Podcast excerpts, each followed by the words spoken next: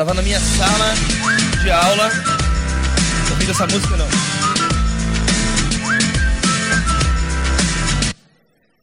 Boa tarde.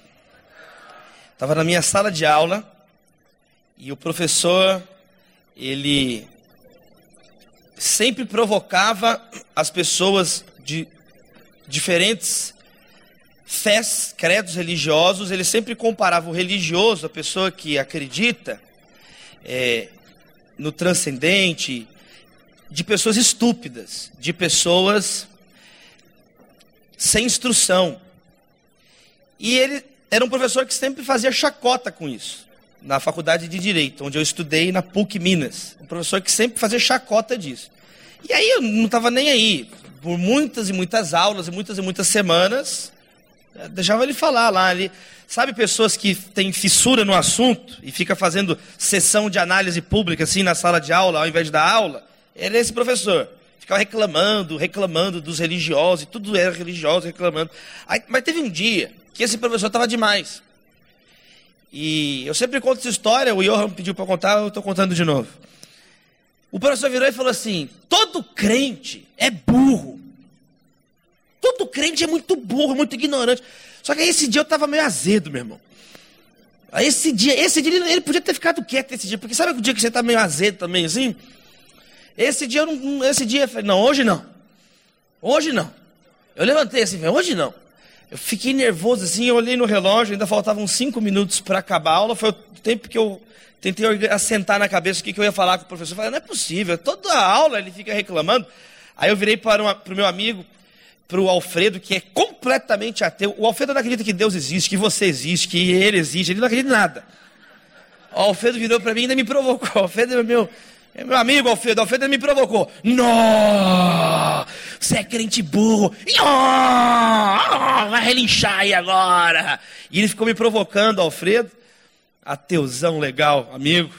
Fiz o casamento do Alfredo. Fiz o casamento do Alfredo dos dois anos atrás, e ele casou. Ele, Davi, faz o meu casamento, celebra, você pode celebrar, você é pastor. Eu falei, mas Alfredo, mas você nem acredita em Deus. Ah, mas não importa, importa que você acredita, faz lá o casamento. É meu amigo, é meu melhor amigo é um ateu, Alfredo. Aí o Alfredo ficou me provocando, né? Ah, você é ignorante. Eu falei, Alfredo, cala a boca, cara. Aí eu olhei assim, aí o professor falou, a aula acabou. Aí eu levantei o professor, aula não acabou. Não acabou. Por que, que não acabou? Acabou porque eu falei que não acabou. Aí ele olhou assim, o que, que foi? Eu falei, professor, não, toda aula, toda aula o senhor fica falando que crente é burro, que crente é burro, quer dizer que todo crente é burro? Aí ele falou, não, não foi isso que eu quis dizer, não, foi isso sim, porque eu ouvi, eu estava aqui. Então o semestre todo escutando isso aqui.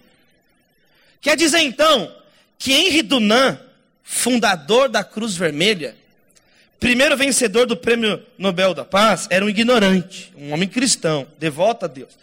Quer dizer que Martinho Lutero, quer dizer que Calvino, fundador do sistema educacional público moderno, era um ignorante, um pastor em Genebra. Quer dizer que Martin Luther King, um pastor batista que conquistou os direitos civis nos Estados Unidos, era outro ignorante. Quer dizer que Fyodor Dostoiévski, o maior escritor soviético de todos os tempos, que disse que era um homem um vazio do tamanho de Deus, é outro ignorante. Quer dizer que Pasteur, quer dizer que Tolkien, quer dizer que Tolstói, quer dizer que C.S. Lewis eram todos ignorantes. Quer dizer, professor, que Faraday era ignorante, que Cuvier era ignorante. O professor arregalou o olho assim. Professor, quer dizer que Isaac Newton, que não pronunciava o nome de Deus, sem tirar o chapéu da cabeça, tamanha reverência que ele tinha por Deus, era outro ignorante. Quer dizer que Cristóvão Colombo, que chegou na América e registra em seus diários que foi guiado pelo Espírito Santo de Deus, era outro ignorante. Quer dizer que Joaquim Nabuco, que tem essa frase no livro dele, Minha Formação, a minha vida era antes e depois de Cristo, que trouxe a abolição da escravidão no Brasil, libertando mais de 800 mil escravos. Quer dizer que ele era ignorante. O professor ficou com o olho regalado e a turma começou. Uh! E tinha uma freira com o terço. Uh! E o professor ficou com o olho regalado. Assim, assim, professor, se o senhor não acredita em Deus, ele disse, é, tudo bem, o senhor tem que ser, poxa vida, profundamente respeitado. A sua posição é essa, é o Alfredo, é vocês. Mas, do mesmo jeito, o, o senhor tem que respeitar aqueles que acreditam. Poxa, é assim que funciona, tem que ter respeito. Pronto, a aula acabou, sai agora. Eles me deram o tema aqui agora sobre fé inteligente. Fala um pouco sobre fé inteligente. É um conflito que muitos de nós, muitas vezes, passamos por esse conflito. Será que aquilo que a gente está fazendo é só superstição? Será que aquilo que eu estou fazendo é apenas uma crendice? Né? Será que o que eu estou fazendo. Então, existe um extremo da superstição. É aquela pessoa que acredita em tudo. Acredita em pata de coelho da sorte, ferradura de cavalo, acredita em partido político, acredita. A pessoa acredita um monte de. que o Palmeiras tem mundial. A pessoa acredita. É a pessoa supersticiosa.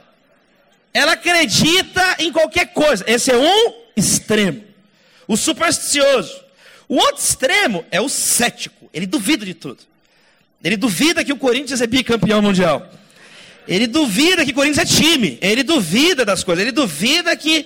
Ele, ele, ele, ele, é mais cético. Ele duvida de tudo. De tudo. Só que tanto o extremo ceticismo como a extrema superstição estão naquilo que a gente chama de os, os limiares da razão. Porque uma pessoa que fala que simplesmente acredita em tudo, ela não está mais raciocinando. Quem está entendendo? Não está mais, já saiu da razão, não está mais raciocinando. Ela, ela, não tem razão, ela está só no instinto, né? ela está em outra coisa. Ela já tá, ela não é racional, está tá indo na irracionalidade. E a, do mesmo modo, a pessoa que chega naquele total ceticismo, que é, em filosofia é chamado de ceticismo pirrônico, a pessoa, ela duvida de tudo, ela duvida até da própria dúvida, já não é racional. Quem está entendendo? Existe um extremo de ceticismo que já não é mais racional. Não, tudo é relativo. Ué, então até essa frase é relativa. A pessoa, ela, você tem que tomar cuidado para não ser tão cabeça aberta que o teu cérebro cai para fora. Então, dentro da razão, tem um polo de ceticismo, dentro da razão. Nós estamos no palanque da razão. E tem um extremo de, de superstição que você vai por outras vias. E aí tem muita gente que pensa que o cristão é alguém no meio termo. Não, o cristão está na, crucificado no centro, entre a superstição e o ceticismo. Verdade? Mentira. Se você ler as Sagradas Escrituras na Bíblia, a nossa fé é muito mais próxima para o lado de cá do que para o lado de lá. Examine-se, pois o homem a si mesmo. Nós somos chamados o tempo inteiro, sonda-me, Senhor. O prudente vê bem onde ele está pisando. Por isso que Jesus Cristo disse assim: amar a Deus de todo o coração, de toda a alma e de todo entendimento. A fé cristã era uma fé inteligente, então por causa disso, inteligência é diferente de cultura, de erudição. Inteligência, a palavra inteligência, que é uma palavra que está na moda, hoje tudo é inteligente, telefone inteligente, smartphone, tudo é inteligente, governo inteligente, gestão inteligente, inteligência, inteligência inteligente, tudo é inteligente. A palavra inteligente é, vem de interlegere, do latim, que significa capacidade de interligar ideias. Então, uma pessoa inteligente é uma pessoa que é capaz de fazer conexões, é uma pessoa que é capaz de discernir. Inteligente é alguém que é capaz de entender o que está acontecendo. É a pessoa, entendeu? Está acontecendo um assalto. Ela olha ter um cara com uma arma, isso aqui se chama assalto. Agora, a pessoa que não tem tanta inteligência, ela, ela, ela demora a entender o que está acontecendo. Ela, o que está acontecendo? Ah, é um teatro, é um teatro. Está tendo um teatro aqui no meio da loja. Inteligência tem a ver então com capacidade de interconectar ideias. Quanto mais inteligente nesse sentido, maior a capacidade de fazer conexões. Ora, nós acreditamos num Deus que criou todas as coisas. No, no, princípio era o verbo, e tudo foi feito através do verbo. Logo, a fé cristã, você não coloca o seu cérebro no freezer antes de ir a um culto. Você não dissocia, pelo contrário, você escuta o chamado de Deus em Isaías capítulo 1, quando Deus diz assim: venham, vamos refletir juntos, diz o Senhor. E essas coisas sempre andam juntas. Martin Lloyd Jones, no seu grande comentário grande porque é bem extenso mesmo, o grande comentário no Sermão do Monte, e por causa da profundidade do comentário. O pastor Martin Lloyd Jones, ele, quando ele fala sobre a fala de Jesus acerca das aves no céu e a nossa ansiedade, ele faz uma comparação extremamente interessante. Ele diz sobre Jesus, Jesus ele chama os seus ouvintes e fala assim: observem as aves do céu, observem os lírios no campo. Vocês não têm muito mais valor do que eles? Quer dizer, Jesus está fazendo um exercício de o que, gente? Pensamento, de reflexão. Observe, vocês não têm muito mais valor do que eles. Então por que vocês, olha, conclusão prática, por que vocês estão tão ansiosos, homens de pequena fé? Lloyd Jones mostra que quanto mais você refletir, mais você vai ter fé. Quanto menos você pensar e refletir, mais absurdo, mais você está indo tateando, como Paulo fala em Atenas, que os atenienses estavam tateando. Esse Deus desconhecido é o que eu venho anunciar. O nosso Deus não é um Deus de especulação, é um Deus de revelação. É um Deus que revelou os seus caminhos a nós através de Jesus Cristo. E o que, que ele revelou? Qual que é a inteligência de Jesus? A de amar as pessoas. Uma fé inteligente, então, é uma fé que vai ter prudência, vai refletir, é uma fé que vai discernir, é uma fé que vai acreditar nesse Deus que está além de nós. É uma fé que vai reconhecer, é uma fé humilde. Uma fé inteligente, então, é uma fé humilde. É uma fé que reconhece a nossa limitação intelectual, a nossa limitação de entender as coisas. Nós somos limitados. Uma fé inteligente é uma fé humilde. É uma fé que reconhece que tem situações, coisas, pessoas, seres e um Deus acima de nós. Isso é uma fé inteligente. Uma vez um aluno perguntou a um professor, professor, o que, que Deus fazia antes de criar o mundo no seminário? O que, que Deus fazia antes de criar o mundo? E o professor olhou para o aluno e falou assim: Eu já sei. Deus estava criando o inferno para mandar para lá quem fizesse essa pergunta. É isso que Deus estava fazendo. É claro que é uma brincadeira, é claro que a Bíblia fala de antes da criação do mundo. Antes da criação do mundo, nós fomos amados e desejados por Deus. Cristo foi o Cordeiro foi morto antes da fundação do mundo. A glória que eu tinha contigo antes da fundação do mundo.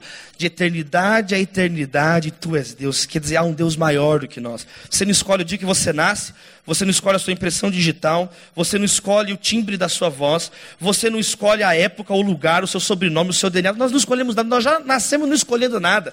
Nós já nascemos na condição de criaturas. Nós já nascemos limitados. A ininteligência a obscuridade verdadeira é uma pessoa pensar que tem a resposta para tudo. É uma pessoa pensar que chegou na resposta final de todas as coisas. Isso não é inteligência, isso é ininteligência. Inteligência é reconhecer a nossa criaturalidade. E quando chega esse momento, onde você está turvo, está opaco, está enevoado, é no momento que você vai confiar e crer. E aí vem a fé, que a voz daquele que te chamou é verdadeira. As ovelhas conhecem a voz do pastor. Eu sei em quem tenho crido. E aí é onde vem a nossa certeza de fé. Porque também a gente não fica duvidando. Não, nós sabemos.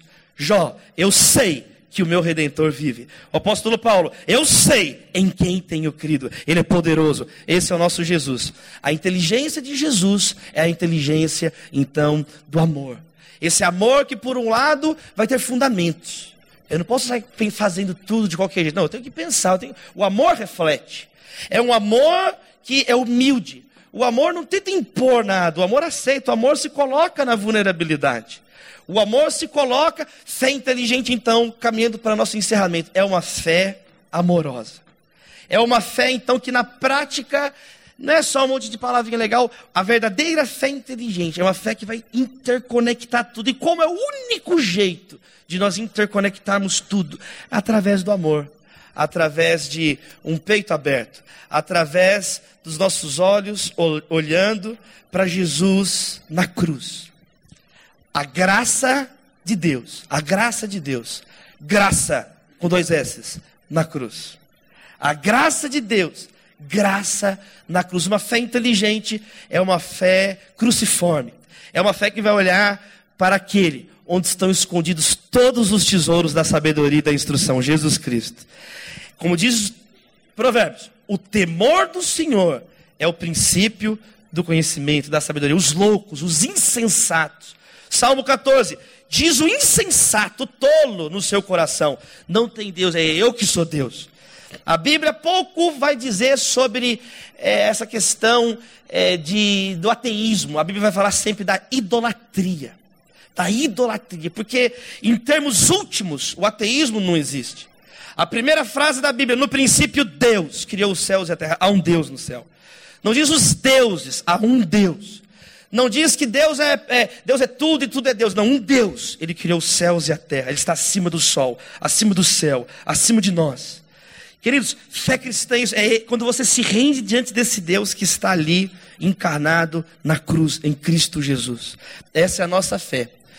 No dia que você tiver dúvidas, não fique preocupado com isso. Aprenda a viver na tensão das dúvidas. Aprenda que blasfemar é diferente de lamentar.